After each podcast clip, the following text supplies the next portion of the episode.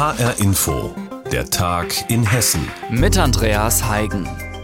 Zwei Drittel der Hessen sind geimpft, aber das heißt auch, ein Drittel ist noch ungeimpft. Viel zu viel, sagt das Robert Koch Institut.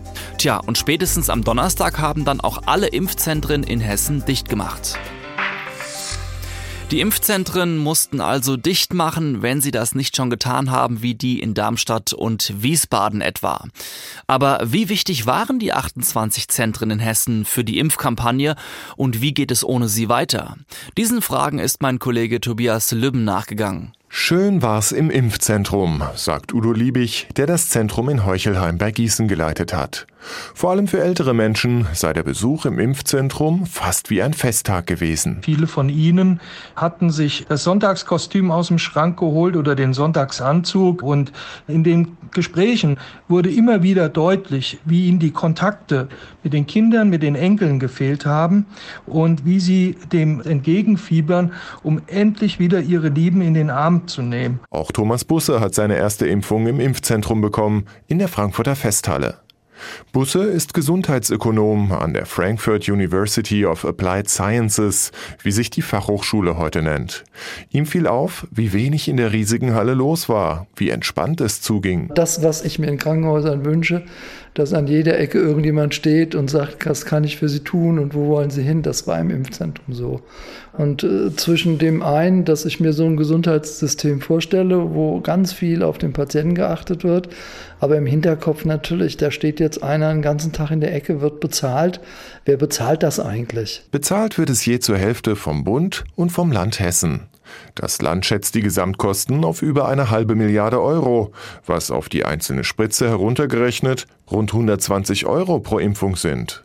Das ist sechsmal so viel wie die 20 Euro, die ein Hausarzt für eine Spritze abrechnet.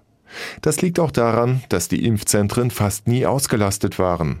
Dennoch sagt der Ökonom Busse, wenn Sie sich überlegen, eine Impfung 120, 130 Euro, ein Covid-Patient im Schnitt 10.000 Euro im Krankenhaus, schwerer Verlauf auf Intensivstation 40.000, dann war natürlich gerechtfertigt zu sagen, komm, wir schaffen diese Impfzentren. Jetzt muss es ohne die Impfzentren gehen. Die meisten Impfwilligen müssen sich die Spritze jetzt in einer Arztpraxis holen. Aber einige Städte und Kreise machen auch noch zusätzliche Impfangebote. Frankfurt, Gießen und Erbach etwa betreiben Mini-Impfzentren. Der Hochtaunus und der Main-Kinzig-Kreis wollen Impflokale einrichten, übers Kreisgebiet verteilt. Und die Stadt und der Landkreis Kassel lassen zwei Impfbusse herumfahren, sagt Kassels Oberbürgermeister Christian Geselle, SPD. Kostenlos und jeder, der will, der kann noch drankommen. Und wir werden weiter alle Kraftanstrengungen unternehmen. Wir gehen eben zu den Menschen und lassen die Menschen jetzt nicht mehr zu uns kommen. Verbunden verbunden mit der Hoffnung, dass die Impfquote bis zum Winter doch noch deutlich steigt. Wie wird nach den Impfzentren weiter geimpft? Reporter Tobias Lübben hat uns darüber informiert. Kommen wir zu einem ganz anderen Thema. Jetzt geht's um die katholische Kirche. Man könnte es schon als eine kleine Revolution bezeichnen, was da gerade in der katholischen Kirche passiert. Der synodale Weg. Da reden ganz normale Gläubige mit Vertretern der Kirche über Reformen und über all das, was besser laufen könnte. Ende nächsten Jahres soll es ein Ergebnis geben. Die Beteiligten sitzen nun wieder in Frankfurt zusammen, um zu beraten. Anne-Kathrin Hochstratt. Mehr als anderthalb Jahre haben die Synodalen nicht im großen Forum zusammengesessen. Jetzt geht es nach langer Zwangspause weiter. Bischof Georg Betzing, Vorsitzender der Deutschen Bischofskonferenz und Präsident des Synodalen Weges, bringt es so auf den Punkt. Wir sind wieder da. Der synodale Weg geht weiter und er geht weiter in Frankfurt, da wo er mit der ersten Synodalversammlung im Januar und Anfang Februar des vergangenen Jahres begonnen hat. Euphorisch hatte der synodale Weg begonnen. Dann kam die Corona-Pandemie. Der frisch begonnene Reformprozess wurde ausgebremst, aber nicht gestoppt, ergänzt Bischof Betzing. Die Themen sind nicht weniger geworden. Es kommt neuer Ärger dazu. Der Hamburger Erzbischof Hese und der Kölner Kardinal Wölki wurden von Papst Franziskus im Amt belassen, obwohl ihnen Fehler im Umgang mit Missbrauchsfällen nachgewiesen wurden. Darüber diskutierten die Delegierten gleich zu Beginn. Vor Beginn schon hatte die Protestbewegung Maria 2.0 Stellung bezogen, die ihre ganz konkreten Forderungen bildlich darstellte, erklärt Marianne Brandt. Von Maria 2.0 sind wir gerade hier und zeigen den Bischöfen, dass wir gerne alte Zöpfe abgeschnitten haben möchten. Als Zeichen dafür haben wir kleine Zöpfe gebastelt, die wir verschenken, als Zeichen dafür, dass wir was erwarten. Der Unmut innerhalb der katholischen Kirche ist groß. Das weiß auch Thomas Sternberg, Präsident des Zentralkomitees der deutschen Katholiken und außerdem Präsident des Synodalen Weges. Und wenn wir uns heute zusammenfinden hier, dann gibt es da auch viel Ärger, Wut, Aufregung. Diese Aufregung trifft sich aber mit dem festen Willen der Synodalen, hier zu Ergebnissen zu kommen, Vorschläge zu machen, nicht nur Gesprächsprozesse zu führen, sondern Voten zu machen, wie diesen systemischen Problemfällen begegnet werden kann und wie wir Reformen in Angriff nehmen können. Ziel ist es, zu Ergebnissen zu kommen. Der Druck auf den synodalen Weg ist groß, von außen und innen. Doch die Meinungen gehen weit auseinander. Für den Erfolg des ganzen Prozesses sei eines wichtig, erklärt Karin Kortmann, Vizepräsidentin des Synodalen Weges. Ein Wesensmerkmal von Demokratie muss in Kirche Fuß fassen, weil Menschen mit dieser Demokratie etwas verbinden, nämlich Selbstbestimmung, Teilhabe. Wenn all das nicht zum Tragen kommt, dann sind viele Papiere Makulatur und eher für den Leitsordner gedacht als für eine konkrete Umsetzung. 212 Synodale sind in Frankfurt zusammengekommen und haben sich in den nächsten Tagen viel vorgenommen. 16 Texte sollen bis Samstag erstmals diskutiert werden. Konkrete Reformbeschlüsse sollen erst bei der nächsten Vollversammlung gefällt werden. Unsere Hessen-Reporterin Anne-Kathrin Hochstrat über den Auftakt zum sogenannten synodalen Weg der katholischen Kirche am Donnerstag in Frankfurt. Wenn sich beim Lesen und Schreiben die Buchstaben im Kopf quasi vermischen oder manche Laute einfach keinen Sinn ergeben wollen, dann sind das häufig Anzeichen für eine Leserechtschreibstörung. Laut dem Hessischen Verband für Legasthenie und Dyskalkulie haben 10 bis 12 Prozent aller Schüler in Hessen Legasthenie. Diese Kinder haben es vor allem in der Schule im Schulalltag schwer. Aufwendige individuelle Förderung ist nötig. Wie sich Buchstabensalat im Kopf anfühlt, wissen auch Malte Schocke und Luca Grossmann aus Darmstadt. Doch mit viel Training und Therapie haben sie einen Weg gefunden, mit ihrer Legasthenie zurechtzukommen. Heinz Vosbeck, Handwerker und selbst selbsternannte Hausmeister. Lesen üben immer und immer wieder. Für Luca Grossmann gehört das mittlerweile genauso zum Alltag wie das Zähneputzen. Der Zwölfjährige hat eine Leserechtschreibstörung. Einige Wörter und ihre Laute ergeben für ihn manchmal einfach keinen Sinn. Natürlich weiß ich natürlich schon viele Wörter, wie die geschrieben werden. Aber bei den Wörtern, wo ich es halt nicht weiß, ähm, schreibe ich die halt erstmal so, wie ich jetzt da gesehen, also wie ich sie jetzt so spreche. Besonders knifflig wird da zum Beispiel ein Wort mit doppeltem Konsonanten oder der Unterschied zwischen Buchstaben wie G und K. Um darin besser zu werden, kommt der Sechstklässler einmal die Woche zum Leserechtschreibtraining ins Legastheniezentrum nach Darmstadt. Eine Legasthenie könne man zwar nie ganz beheben, sagt Lerntherapeutin Anke Schocke. Durch gezieltes Training könne man es aber besser machen.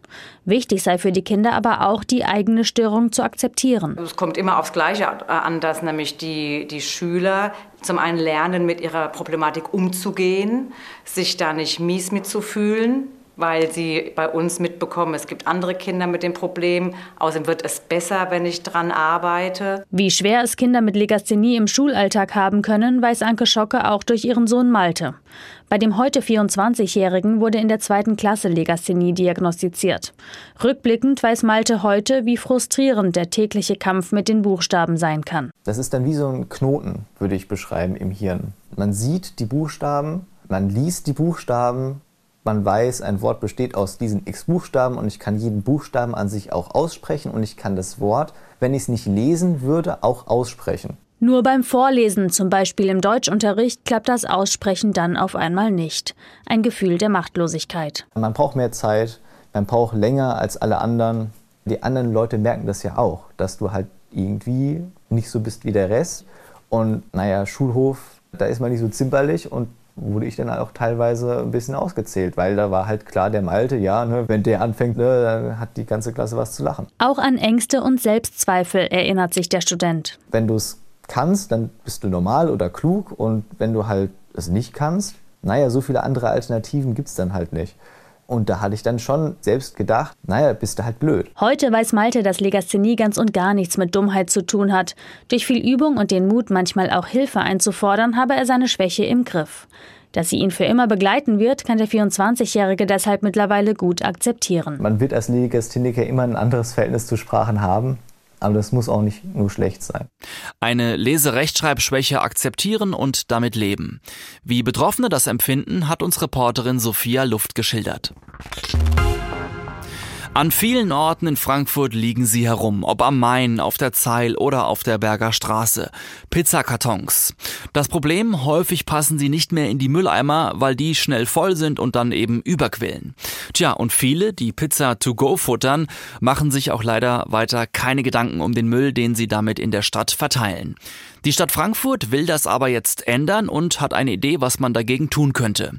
Reporterin Jutta Nieswand berichtet. Die Frankfurter Ordnungsdezernentin Annette Rinn, FDP, ist es leid. Sie möchte endlich weniger Pizzakartons auf Frankfurts Straßen sehen. Deshalb sagt sie, wir haben grundsätzlich ein Problem mit zu viel Müll, insbesondere durch Corona, weil ganz viele Leute halt entdeckt haben, dass sie sich äh, irgendwo mit Essen versorgen können und das dann im Freien essen und anschließend die Verpackungen liegen lassen. Und da wiederum sind Pizzakartons ein ganz besonderes Problem, weil zwei Pizzakartons in einen normalen Mülleimer, dann ist der voll und alles andere wird daneben gelegt. Ideal fände sie eine Mehrwegverpackung um der ganzen Vermüllung Einhalt zu gebieten.